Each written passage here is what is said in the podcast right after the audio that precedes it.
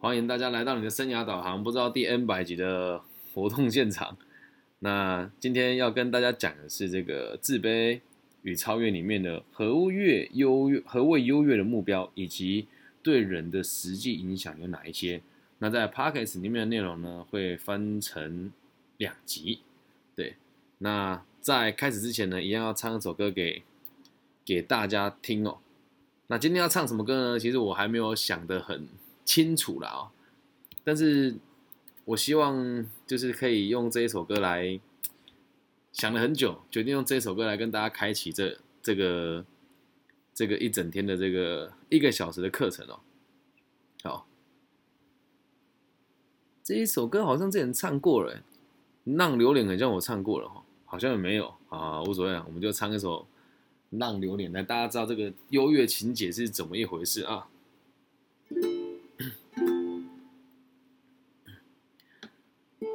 一个风风雨雨的社会，要怎样开花？少年家怎样落地？咱拢是为着爱情来浪流连。我已经决定，要做一个善良的歹囝。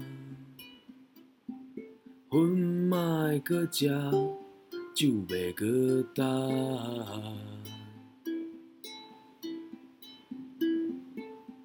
想你的彼暗，伫恁兜的顶仔脚。想你的彼暗，伫恁兜的窗仔外。想你的彼岸，伫恁兜的顶仔脚。想你的彼岸，伫恁兜的窗仔外。其实我的生活好歹，家己拢知影。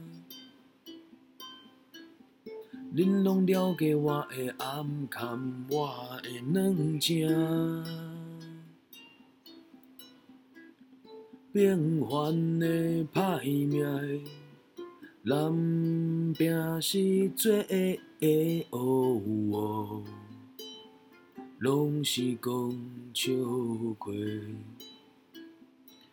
哦哦哦哦哦。拢是白插话。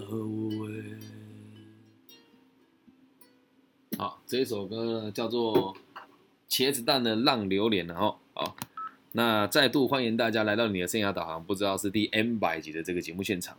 那今天呢，我们要先赏先赏析一首歌的歌词哦，然后再来跟大家讨论今天的内容哦。那这个作品呢，是来自于这个茄子蛋的浪流连了，它是台语的歌词。那我们用国语的方式来解释它，让大家听，然后再开演，再来开展今天的这个课程哦。这个风风雨雨的社会要怎么开花？年轻人该怎么落地哦？好，那这句话其实一开始就充满了满满的哀怨啊，就觉得这个社会呢是充满风风雨雨的。对，然后我们要努力很难有开花，就算努力也很难开花结果。那我们年轻人该在什么地方来落地生根？听起来是什么都不确定的嘛。然后下一句叫做“我们都是为了爱情来浪费生命”。哦，浪浪流连这个词呢，就浪费生命的意思嘛。哦，意思就是不管怎么样，我们回归到根本哦。年轻人嘛，不知道为了什么而努力嘛。那我们就是认为自己是为了爱情来这个浪费生命的嘛。然后下一句，这个爱情呢，指的是你的这个爸爸，哎，指的是你的情人嘛。但下一句话讲的却是针对他的家庭哦，就是我已经决定要做一个善良的坏孩子啊。这句话很冲突吧？我要决定做一个善良的坏孩子啊。字面上很简单嘛，就是我要做一个善良的坏孩子，就是我可能会做一些。这个坏孩子的意思是，可能我不符合我父母的需求吧。那我就就算是这样子呢，我也不觉得自己是不善良的。但解释的方式有 N 百种，你也可以解释成说我是善良的，但因为我过去做了不好的事情，所以被认为我是坏孩子哦。好，那接下来叫做烟不再抽，酒不再喝啊。那这后面就是真实的真实的事情嘛。我不会再喝酒，也不会再抽烟。那一样哦，这两句话解释起来也有很多不同的做法。如果今天呢，他的目的是让自己更好，他不抽烟跟不喝酒，这个叫天经地义嘛。那如果他今天不抽烟跟不喝酒，只是为了让别人认为他有悔改了哦，那这又是另外一回事哦。那如果今天他不抽烟跟不喝酒，是为了不要让别人担心，这是三个不同的层面。所以你可以看到一首歌里面字里行间哦，可以藏着这么多不同的解释的方式哦。那跟今天的课程有什么相关的内容呢？我们后面再继续看下去哦。接下来到这个副歌的部分，他说：“想你的那个晚上啊，在你们家的骑楼间。”这个“顶阿卡”这个词就是骑楼间哦，他这边要重复了一次哦。想你那个晚上，我在你家的窗户外啊，那什么意思呢？解释的方法很多啦。我想你的时候，我在你们家的楼下，就是骑楼等你啊，或者是我在你的窗外面等你。你要想啊，两个解释方式哦。如果今天这个女孩子你喜欢的这个人，她也喜欢你，你的行为就是浪漫。那如果她不喜欢你呢？你的行为哦，就是很有可能某种程度上是骚扰跟罪犯。那同样一句话又重复了一次哦。想你的那个晚上，在你家的骑楼间；想你的那个晚上，在你家的窗户外。再重复了一次。那解释的方法也是 N 百种。至于他跟他是不是情人，我们不确定。但在下面一句歌词呢，我们就讲的更深入的这个分析哦。他说：“其实我的生活好还是不好，我自己都知道。你们也都了解我的遮遮掩掩跟我的软弱啊，这就有趣了。他这边讲讲说。”你们，而不是讲你哦，这变成是这个状况，就是他可能跟跟这个女主角是不相似的，所以他的生活好不好，只有我自己知道，我自己都知道，代表就只有我自己知道。那你们都了解我的这个软弱跟遮遮掩掩，那这个你们都了解有没有包含这个女生呢？我们是不知道的。那最后叫做平凡的哦，歹命的，我们认真做，什么意思哦？有可能他最爱的这个人根本就不知道他是谁，甚至连他是个什么样子的人都不知道。但我会努力的工作，直到有一天被他注意到。那下面这个就有就有趣了啊！我讲了这么多，当当做是笑话，当做是谎言吧。那就更可以确定的，有可能他和这个女主角是不认识的。那也有可能他们是认识的，在认识的状况之下，女主角因为他的这个喝酒跟抽烟，还有这个浪荡的行为，绝对不跟他交往，也有可能发生。好，那怎么挑了一句这么挑了一首这么玄的这个词来跟大家分享？原因是这个样子哦。我们今天讨论的东西叫做优越的目标。那优越目标这个词听起来很简单，实际上它诠释的方法会非常的特别。那我们就一起来看一看今天的读书会的内容。那我们进入今天的正题啊，待会就知道它相关的地方在哪里了。写这首歌的朋友啊，他是在台湾的这个蛮有名的年轻人的这个乐团里面有一席之地的这个团队嘛。那他们写的这一首歌啊，你觉得一般年轻人做一些莫名其妙的事情，难道这是为了毁坏这个社会吗？没有啊，他这边讲一句话叫做“善良的坏孩子”，就是我可能只是用坏的方式来博取大家的注意而已。而这个博取大家的注意啊，某种程度上就是取得优越的感觉哦。所以你看这些孩子抽烟喝酒，也就是为了让别人关注他。那关注这件事情，某种程度上也是让人家对他多一点的这个关怀，然后能够为他付出更多的注意力跟关心嘛。所以这首歌的歌词的解释方法有千百万种，但是也隐含着很深很深的自卑与这个优越的这个目标的的一些含义哦。好，那我们就开始来解释今天的课程内容，进入进入今天的正题啊。优越的目标对每个个体。都是个人化、克制的，还有无与伦比的。那什么叫个人化？我们每个人所设定下来的优越的目标呢，都是只针对于你自己而已哦。所以，如果你今天是希望去帮助别人，就不叫优越的目标，理解吗？现在，请大家拿纸笔写下来，写下“优越的目标”五个字。那在下面写写两个小小的分行：一是个人化的，二是最美好的，几乎是最美好的了。哈，我们继续往后看，取决于啊，它所赋予的生命意义的不同。那这个生命意义啊，并不是只有短短几句话而已哦。我们刚刚说过了，我们直接讲这个优越的目标会带出来的两个主要的这个认知，就让大家知道它是个人化的，而且是无与伦比的美好的。它显示的，在它它显示在他生活风格里面啊，这种感觉就像是他自己做出了一首奇怪旋律的创作。我们不能借由他的目标来总刮这个意义哦。那什么叫目标来总刮这个意义呢？就是。他设定了一个优越的目标，但不能代表这是百分之百代表他的他的生活意义哦，懂吗？所以这个目标只是这个目标只是他设定下来的目标，而生活的意义是更深层的一层这个含义哦。至于生活的意义是什么，前面几集我们都有谈见，我就不赘述了。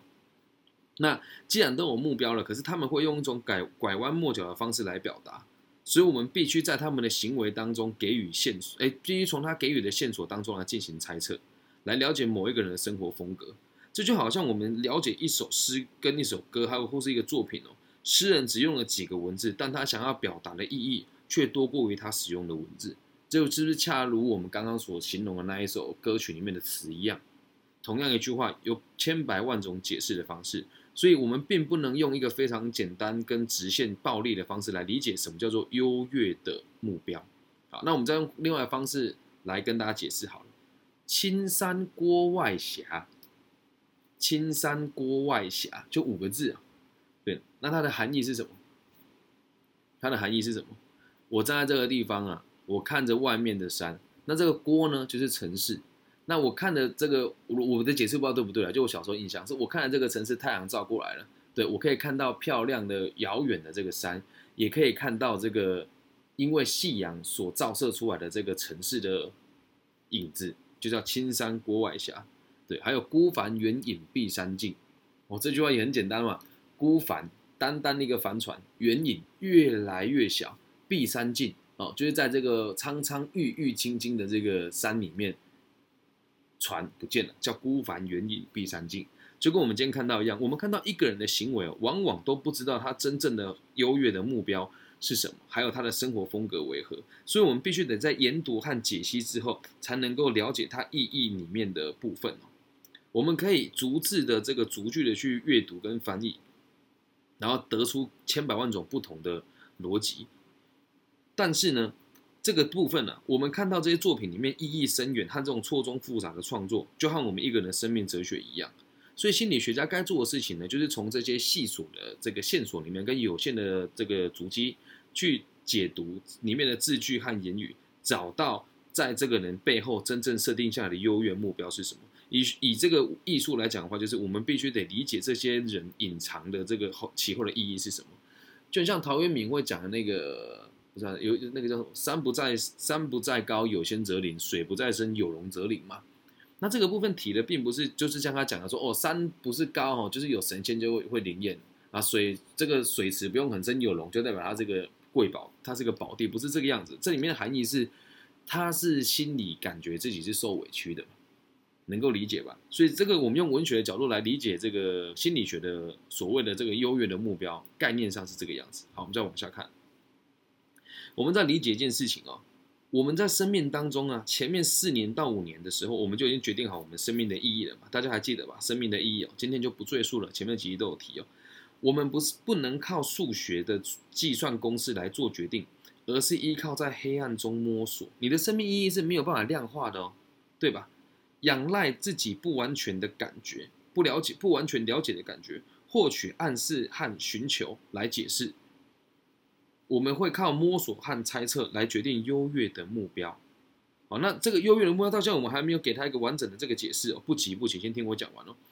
这个优越的目标是一种终身的需要，一种活跃积极的倾向，不是一个图表绘制跟定位能够决定的事情。所以没有人哦可以了解优越的目标到底能够彻要到底要怎么被形容的非常彻底。所以这个词我们很难去解释它。但是我们用概率的方式来理解什么叫优越的目标。或许啊，他清楚职业的这个上千种，啊，他或或许能够清楚他职业上的目标啊。什么叫获取职业上的目标？就是我的工作该做什么事情，我是知道的。但是你我们要知道一件事情，目标这个词啊，放在每个地方都是成立的。那这个优越的目标是放在你心里面最深层的那一种，你想要赢过别人的感受，而这个赢过别人的感受，并不是百分之百健康的。我们就去解释下去。我知道有点困难，大家跟着我的思路走。职业上的目标呢，也是他会努力的一部分，但是职业上的目标只是我们人生的一小部分而已。因此，我们很难从职业上的这个目标来理解这个人心里面真正想要追求优越目标是什么。那即使这个目标啊已经有清楚的定义哦，但努力达成的方式却有上百种，所以再换个方式理解哦。如果我们设定下来的目标和你的职业是一致的，或许他很容易能够明白是怎么一回事。可是就算目标一模一样，我们解我们所达成的方式也有上千百万种哦，对吧？比如说像上一次我们提的，我希望我成为一个靠嘴巴说，哎，我希望我成为一个靠嘴巴赚钱的人，有两种可能性：一，你当皇帝。你说话，大家对你有影响力啊！你说话对大家有影响力嘛？然后二，我们当乞丐，你说的话大家不会听，可是你要求很低，人家还是一样会完成你的需求。所以，就像设定下来的目标达成的方式有上千万种，所以优越的目标本身是没有问题的，问题是我们怎么达到它。好，那我们举个例子哦，书里面例子是我们举一个做医生的人来打个比方哦。我先讲，这是那个年代的时空背景与现在是不一样。现代人考医学院无外乎就是为了赚钱嘛。呃，这个讲起来很现实，可就是实话嘛啊。大部分啊，不能讲全部。好，许多当医生，当哎当当医生的代当医生代表许多不同的含义哦。他可能不是只有希望在某个医药领域里面成为专家啊，在他的职业生命里面呢，他将显露出他对自己和对别人有兴趣的程度，对吧？你当医生不可能对自己跟对你不可能对你的病人没有这个信任的或是兴趣的。的的的意义在嘛？所以这边他会显露出自己对自己和别人有有兴趣的程度啊，在当医生的这个职业上面，就会显露出他对自己跟对别人都是有兴趣的，因为这是一个非常挑战性的工作。那我们会了解他对于自己协助人类进行多少训练啊？这是什么意思呢？我当医生的，所以我一定要不停的训练我自己来协助人类。医生的工作的本质，医者父母心嘛，就是协助人类进步，或是协助人类打败病毒或者是病痛还有，他为自己的协助定下什么样子的限制啊？这里又又有一点很有趣。我当了医生，我不能无条件的去帮助每一个人，因为这个社会还是有他的规矩在的。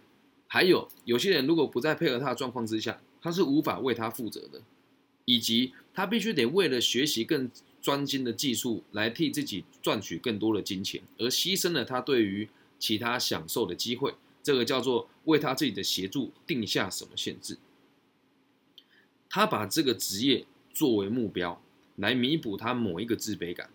我们必须由他进入这项职业和其他方面的行为，推测出他在弥补什么感觉。啊，这个这个说法很有趣哦。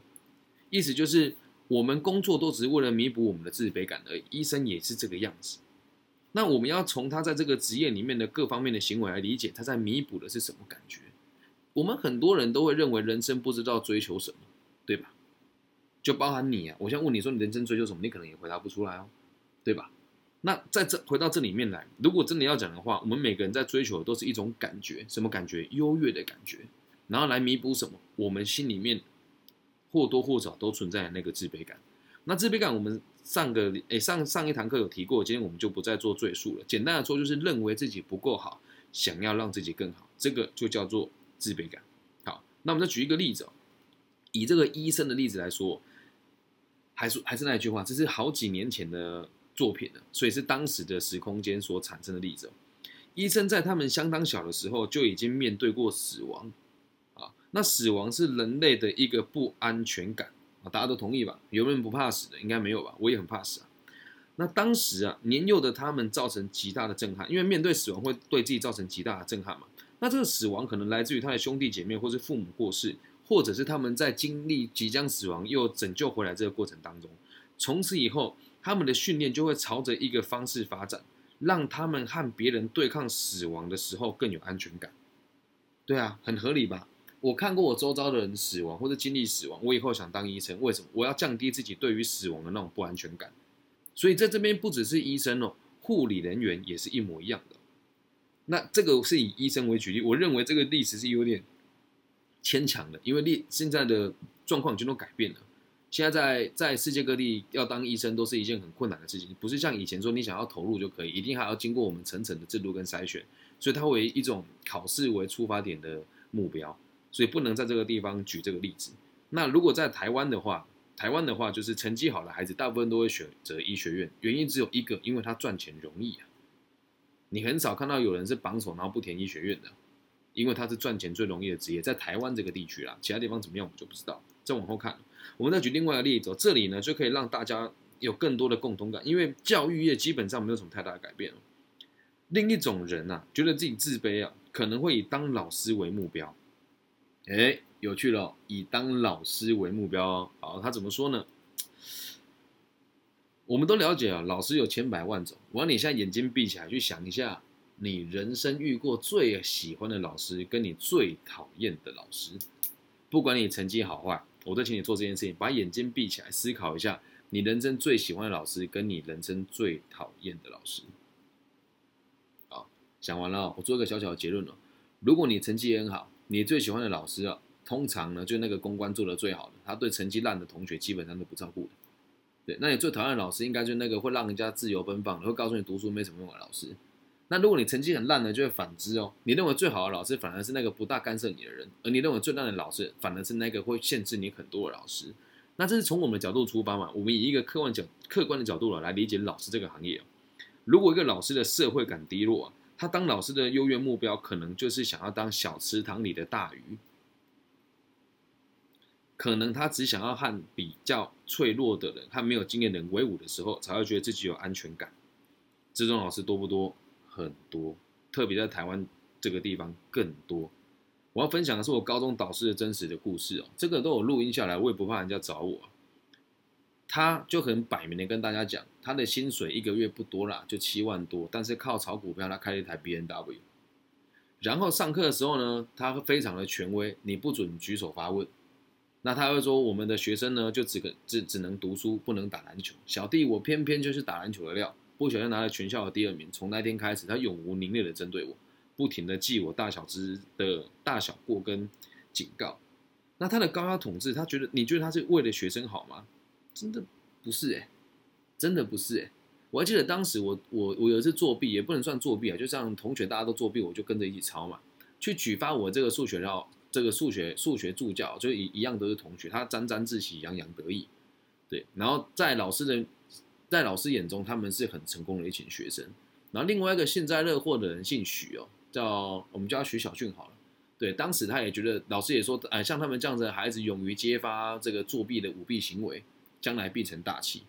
但是我先讲啊，那个去跟导老师打小报告那个男孩子呢，现在还在当大理老师。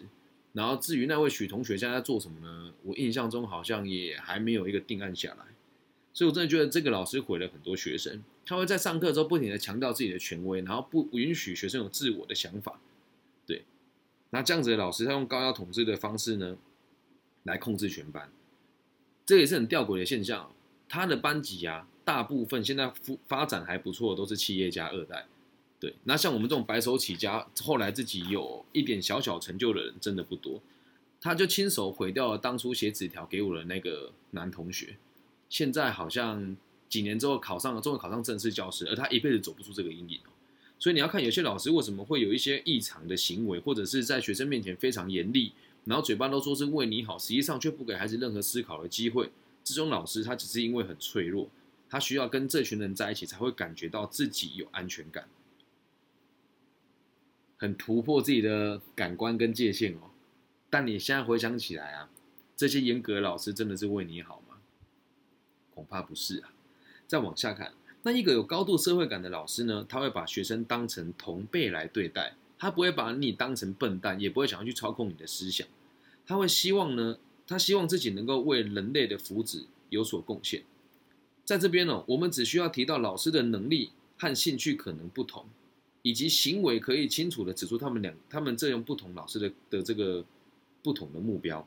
那我这边举另外一个例子哦，这边我要很感谢我高中有位林淑慧老师，当时全部的人都说我是一个没有什么才华的学生。有一天他跟我讲说：“更新你不是玩饶舌吗？我看你有时候也会在作文里面写那个热狗的歌词啊，你有没有想过可以好好写作文？”就他这一句话，我就说：“可是大家都不看呢。”他说：“你不写怎么知道大家不看呢？”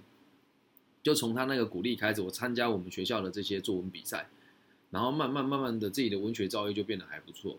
我在台湾考这个大学考试的时候，我的成绩是全台湾前百分之七十趴的人的分数再加五分还七分吧。我的作文只被扣了两分。那他在对我的教学就是这样，他把我当成大人看。他说你可以自己选择啊。哎呀，你又被记过了吗？我说对啊。对，然后另外一位我觉得把我当做。有点权威，可是他会让我自己做选择。老师哦，就是成功高中的这个退休校长徐伟志，当时我每天都在做爱校服务嘛，然后他就会跟我说啊，体育股长怎么又被划了啊，实在太可惜了，来来来，来我这边帮我扫办公室。他只要带我进他的办公室，他门一关，人就出去了，然后冷气开给我吹。一开始我还搞不懂他在干嘛，他回来之后说啊，你扫干净了吗？我说很干净啊，要扫什么？他说哦，这样，那你明天带书来读吧。我眼泪掉下来，因为全校的老师几乎百分之九十都认为我是一个无可救药的吊车尾的，就是最后段的学生。而他开始，他跟我说，反正你都要销过嘛，啊，你也要考试了，这样也没什么意义啦。不然这样好，如果来这边你要读书就读，不读书就当做我给你的方便。嗯，很酷哈，这个老师。那也因为他才能够造就我的思想。他说你要记住一件事，或许在很多人眼中你是很麻烦的人，但我知道你很坚持，你也有你自己想做的事情，你以后一定可以做得很棒。如果我在生活当中面遇到这两位老师，儿子遇到那个我一年级的导师的话，那我的人生会变成什么样子？因此，我们大家钻研心理学跟这个所谓的这个对于心灵成长的学问，都是为了让我们下一代更好。也真的很感谢在这边收听的每一位听众，代表着你们也有想要让这个团体更好的决心。好，再往后看，我们要接下来要讨论，当一个目标被清楚的定义之后，为了达成这个目标。个体的潜能必须得受到限制和消减，很有趣哦。我们设定下来的目标是在限制我们的潜能哦。为什么？有了这个可能性之后，比如说你的目标非常明确，你就会限缩自己去做其他事情的成本，因此我们的潜能会被消减，也会被限制。反过来讲，会更专注于某一个方向。但这个总总这个总体的目标，我们称之为最后会称之为标准而在将在这些限制中凸显出来。并且无论在任何的情况之下，都能够找到一个方式表达出这个人赋予生命的意义，以及朝他认为最优越的最终理想而努而而努力哦这样能够理解吧？我们现在试着去画下一张图哦，你在左侧画一个人，然后画一个箭头，右侧写上目标两个字，画一个人，由左而右再画一个箭头，右边写一个目标。那这个目标中间这一行经过去的这个过这个过程就叫做标准，懂吗？只要你越坚持哦，你的行为就会越一致，于是就会成为一个标准。目标出现了，行为就会一致，而这个行为的一致就会变成你做人的标准了。啊，这是我用图解的方式让大家听得让大让大家听得明白一点哦。所以，我们对于每一个个体啊，都必须得深入，都是都必须得深入他们行为表面之下的观察。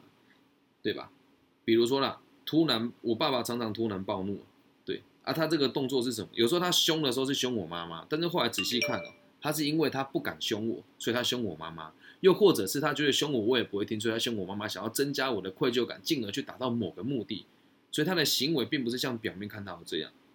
还有，我有一个叔叔，三常常赌钱，赌输了钱就回家跟大家要钱，就说如果你不把钱还给他，哎，不帮他还钱，他的手指就会被剁掉。这个表面的行为好像是要我们帮他还钱，但是实际上他正在用他的方式来得到最优越的感受，让全家人都得为他负责，就这样。所以，我们我们举两个简单例子让大家听哦。那一个个体呢，可能改变定义和宣称的，一一个个体哦，可能改变定义和宣称目标的方式，就是我们有可能因为什么事情改变自己的这个目标的定义和这个原本要追求的事情，也就是我们的职业。所以我们的职业会影响我们，也会等于是替我们定义出我们要的目标是什么，很有趣吧？你选了什么职业，冥冥之中就代表你对你的人生有什么目标。那想看到这边时，我的感触很深哦。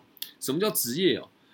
就我这几年做生涯规划经验下来，职业就有三个要点：第一个就是合法的，第二个是可以长期从事的，第三个叫做可以让你赖以为生的，就叫做职业。那每个人的职业。其背后都隐含着一个真实的目标，跟你对于生命的诠释。比如说，你今天选择是一个清洁工，那你的目标就是与世无争的，好好的过生活，对这个气、对这个国家、对这个社会有一点贡献。那如果你今天设定的目标是成为一名教育者，就代表你的目标是希望自己能够透过更多努力来改变下一代。那如果你的目标是一个商人，就代表的是。我期待自己能够在这个社会里面赚取到更多的钱，然后有机会我来帮助更多的人。这个就是我们从职业来理解一个人的目标。所以啊，为了了解人人格的一致性，什么叫一致性？我们的人格是很复杂的，然后行为也是很复杂。那为什么讲人格的一致？我们可以看出一个标准，就我们刚刚提到那个标准，我们必须得寻找凝聚在这个人格底下的原因，而这个原因呢，就不是我们所说的目标。我们就往后看那跟这个人格上一致性啊，不论怎么样的表达，它都是固定不变的。你会发现，一个人哦，每个行为都会有个标准存在，即使他一直换工作，他的这个人格的这个协调性也是没有改变过的，因为他的人格就是认为自己永远都不需要认真工作，也可以在这个社会上生存下来。因此，我不需要为我任何的不需要为我任何的工作负责任，我只需要能够赖以为生的一份微薄的薪水就够了。所以，就算他的行为再怎么变动的话，他的人格的这个一致性是不会改变的。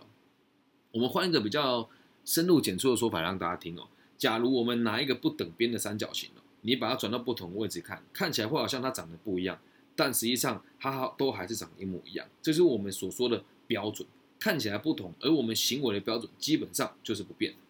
任何一个单一的行为都没有办法充分表达出他想要表达的意义，因此。我们应该要由他所他所设定的目标来重新诠释他这个行为，很有趣哦。我们永远不可能对一个人说啊，如果你做了什么什么事情，就能够完全你满足你所认为的，呃，就完全能够满足你为优越所做的努力。也就是说，优越这个东西是追求不完的。那这个书里面给的解释很好，追求优越这件事情呢，我们为优越所做的努力必须维持着弹性。什么叫弹性哦？很多时候你是做不到的，我们设定目标做不到机会很高嘛。而且，其实一个人如果越健康跟越正常哦，就越能够在这个努力的方向当中，在受阻挠之后找到新的出口。就像现在我有没有发现，我今天讲话好像比较绑手绑脚一点，这是有原因的。对，因为现在我希望自己节目的产出可以到更多的不同的平台上面上架。那有一些平台呢，它会很注重你的用字遣词。包含啊，这个性啊，或是脏话啊，都不能够出现。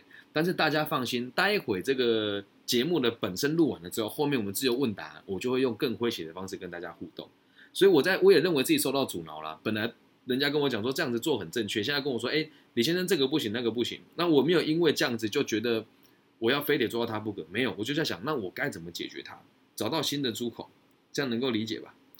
那我有精神疾患的患者会一直看着自己设定下来目标，然后一边对自己说：“我一定要做到这件事情，不然我就一无所有。”有这个想法的人哦，多多少少都会被人家分辨成是有这个精神疾患的。假设你设定目标之后，你能够做得到，这个叫做偏执是没有问题的。但如果你设定下来的目标，你觉得你就算设定下来目标是我必须拥有，不然我就一无所有。但是如果你解释这个目标的方式不对，就会往错的方向去。就一辈子都在抱怨，说我一直拥有不到，我好痛苦哦。那换个方式是什么？来，我们换个逻辑哦。我必须拥有这个，不然我就一无所有。所以我相信我自己，只是还没有拥有而已。来，我们把这句话写下来哦。我必须拥有这个，不然我就一无所有。好，这句话写完之后，画一个句号，然后下面画一条横线。这个是所谓的精神病疾患会说的话。因为后面没有解释嘛，我做不到，我就一无所有。可是你并没有告诉自己你该怎么去开始啊？那你后面再接着写一句哦，我只是还没做到而已。我相信我自己能够做到。我只是还没做到而已。我相信我自己一定能做到。你看，没有下面的补充哦，这个人就会拿我不做，我没有做到这件事情来惩罚我自己。那如果还有下面这一句呢？我知道我做不到，我就可以调整我的做法，进而来取得我认为最好的优越的感受。这样我们对优越感、优越的这个目标有更多的理解了吧？好，我们再继续往下看。我们应该要小心了，不要急于为优越的目标做出评价哦。为什么？每个人追求优越都是正常的啊。好，这边呢，我们所有的目标皆有一个共同因素，就是努力让自己变成上帝。好，这是书里面的书里面的说法，并不是我我我我这个诠释宗教。对，什么叫上帝哦？全知全能，然后受人敬仰。那我们看到很多小朋友在作文里面会写说，我想要当上帝，这是那个年代的说法。那这个年代很多人就说，我的我的我想要做什么？大家都讲，哎，老师啊，哦，或是这个统治世界啦，或是这个我想当个好爸爸，都是比较权威性的，并且在某些地方是能够掌控别人的角色，特别是男性啊。那哲学家想法也是一样啊，也有一些老师会训练跟教导自己的孩子要像一个伟人跟上帝。什么叫伟人哦？奉献给国家，奉献给社会，这个都没有错。只是我们给他们这样子的目标的时候，却不告诉他们正确达到的方式是什么，那就会衍生出很多不必要的问题跟这个教育上面的状况。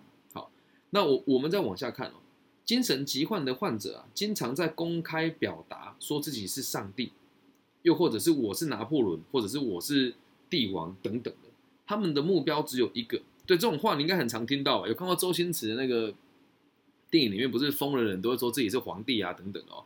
他们希望能够站在全世界的中心，不停的出现在大众的眼中，然后能够跟全世界做他的这个演说，或者是能够有办法去听到每个人对话，甚至是希望自己能够预知未来。有没有发现这个正是很多精神疾患会讲说，哎，我跟你讲明天会怎么样哦，或者是说我有超能力，相不相信？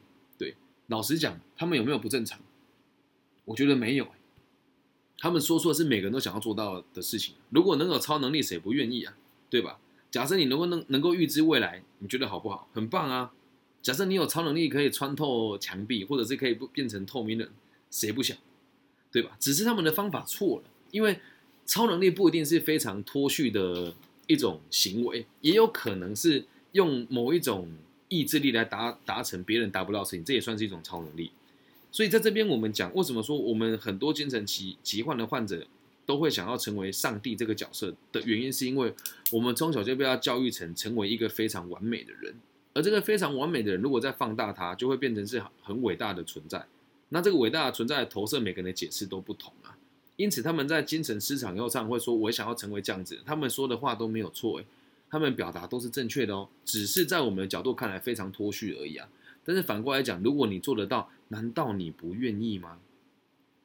难道你不愿意吗？或许啊，变成了这个宇宙的这个大觉者，或者是拥有这个全宇宙的智慧，又或者是拥有生命的不朽的这种欲望跟希望也是一种比较含蓄的表达出自己想要扮演一个全知全能的角色的共同目标，对吧？我们很多人都会求这些事情啊，说我要探索宇宙的真理啊，我想要长生不老啊。那不管我们希望的不朽。哦，这个不朽很有趣，书里面给的这些词哦，就代表着阿德勒其实真的是与佛教有很深的渊源哦。他说，在地球上的生命的不朽，又或者是经由轮回的一一再的回到地球上的不朽，又或者是在另一个平行世界里面永远的不朽，这些期待皆是以想着扮演上帝的角色为基础哦。我们很多宗教讨论的不就这个吗？对，我们以科学的角度来理解宗教是这个样子吗？那这里啊。这个所谓的这个不生不灭的概念是怎么来的？在宗教的教诲里面啊，每一个宗教的这个上帝都是所谓长生不朽的，而且它的存在呢是永恒且无限的。我们并不是要在这个地方讨论这个想法的对跟错，它这只是一种我们全体人类对于生命的诠释，这是全体人类对于赋予他们的意义。所以在某种程度上里面呢，我们都陷于这个意义里。什么叫陷于这个意义里？就算我们没有信仰。我们还是会想要达到全知全能，而在很多不同的地方，会有人用信仰来弥补这个缺陷。什么缺陷？想要成为上帝，或者是扮演上帝。那说了就有趣了。很多地方的人都是无神论者嘛。那即使你是无神论者，你的想法还是我希望打败上帝，我要证明神是不存在的，而凌驾于上帝之上。从这边我们就可以看出来，这个就是特别强调的优越目标。我们每个人的行为都在优越目标之上。这样能够理解吗？好，我们现在讲讲完了上半部，接下来我们来解释下半部。哦，很痛苦呢，都不能喷干话。我现在为了要把这个节目上到那个 上到那个网易上面，我我得做很多牺牲。